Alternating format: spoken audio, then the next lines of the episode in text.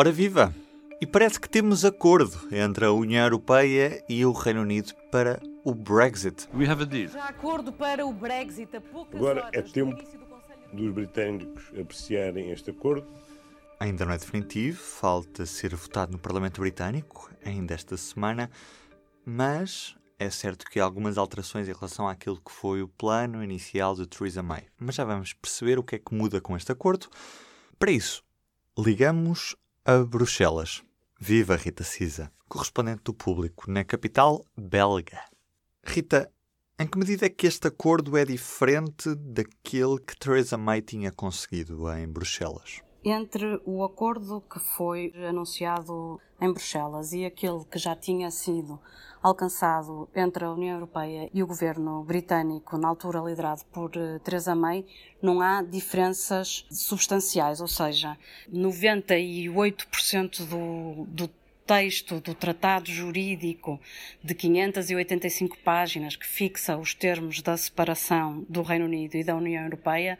eh, mantêm-se exatamente iguais, não mudaram nem numa vírgula e são relativos às questões eh, que foram fixadas eh, sem grandes problemas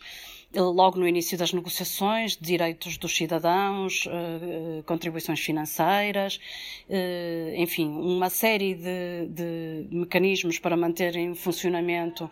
eh, vários, para, não haver disrupções em vários setores que, que, vão desde a aeronáutica, a energia, à, cooperação de defesa e segurança, enfim, uma série de cláusulas que ficaram exatamente inalteradas. Onde houve, de facto, uma grande mudança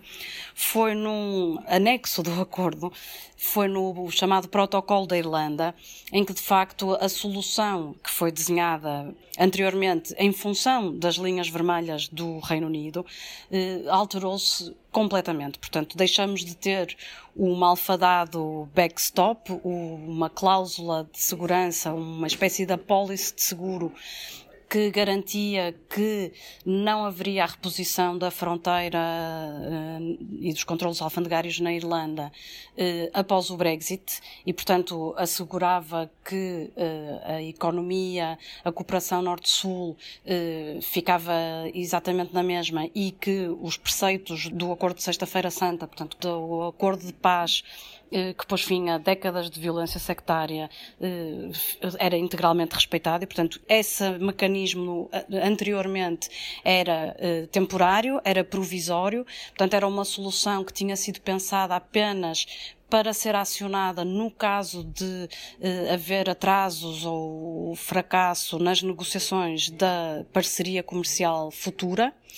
E em vez disso, temos agora um novo arranjo, portanto, uma espécie, digamos, um novo mecanismo que é permanente, que será, eh, que entrará em vigor imediatamente após o fim do período de transição e que, eh, enfim, é, é bastante complexo, é uma solução ainda mais criativa do que a anterior, mas que prevê que o território da Irlanda do Norte embora fazendo parte uh, da União Aduaneira do Reino Unido, ou seja, não estando num regime diferente, continua a seguir todo o, o quadro regulatório e, e, o código aduaneiro da União Europeia. Portanto, é uma espécie de um sistema híbrido em que, na teoria, a Irlanda do Norte faz parte do regime do Reino Unido, mas na prática está uh, alinhada com o, o, as regras do mercado único europeu uh, no que diz respeito a bens, estamos sempre a falar na, uh, no comércio de, de, bens, mercadorias, não? Estamos a falar em serviços. E, portanto, isso permite que uh, preservar o objetivo de não ter fronteiras na ilha, mas uma vez que os, os sistemas são diferentes, cria uma nova fronteira que é uma fronteira invisível atirada para o Mar da Irlanda, eh, entre o território da, da Irlanda do Norte e do resto da Grã-Bretanha. Essa era uma, uma linha vermelha intransponível para Theresa May, foi-o também durante algum tempo para Boris Johnson, mas esta solução imaginativa híbrida que no fundo soa muito mal no papel aos irlandeses do norte, mas eh, que, que assegura o cumprimento de todos os objetivos políticos uh, do Reino Unido, permitiu uh, vencer essa, esse bloqueio durante as negociações e uh, encontrar um novo protocolo para a Irlanda que permitiu fechar o, o, o, acordo de saída. Há também uma revisão, já não do texto do tratado jurídico, mas da declaração política para a relação futura, que é um documento que não é vinculativo juridicamente, mas que é um documento que lança as bases da futura eh, negociação do acordo comercial que no tempo de, de, Teresa May se dizia seria a parceria eh, económica mais ambiciosa possível. Eh, desta vez a ambição ficou bastante restringida, eh, mas ainda assim a, a, União Europeia conseguiu que o Reino Unido eh, mantivesse o seu compromisso com o, o, que se chama um level playing field, ou seja, uma igualdade de circunstâncias que garante a concorrência leal, o que significa que o Reino Unido não fará dumping, ou seja, que vai cumprir com exatamente as mesmas normas eh, laborais, sociais, ambientais que a União Europeia e, portanto, não haverá aqui uma disfunção total uh, no mercado. O que vai acontecer se o Parlamento Britânico rejeitar, como parece bastante provável, o acordo. Uh, enfim, sabe-se que se isso acontecer, uh, a lei britânica impele o governo de Downing Street uh, solicitar uma extensão com o adiamento da, da data do Brexit até ao início de 2020 Agora, não se sabe se a resposta da União Europeia a esse pedido eh, não virá eh, carregada de condições. Esta quinta-feira, na Cimeira, eh, embora esse, essa hipótese estivesse muito presente eh, na, na, cabeça dos líderes, não foi abertamente eh, explorada nas suas declarações. Portanto, neste momento estamos numa fase de pressão máxima, pressão política máxima sobre os legisladores britânicos para uh, aprovarem este acordo e, portanto, ninguém quer especular sobre qual poderá ser, uh, quais poderão ser as condições e qual poderá ser o, o período temporal eh, extra que a União Europeia está disposta a conceder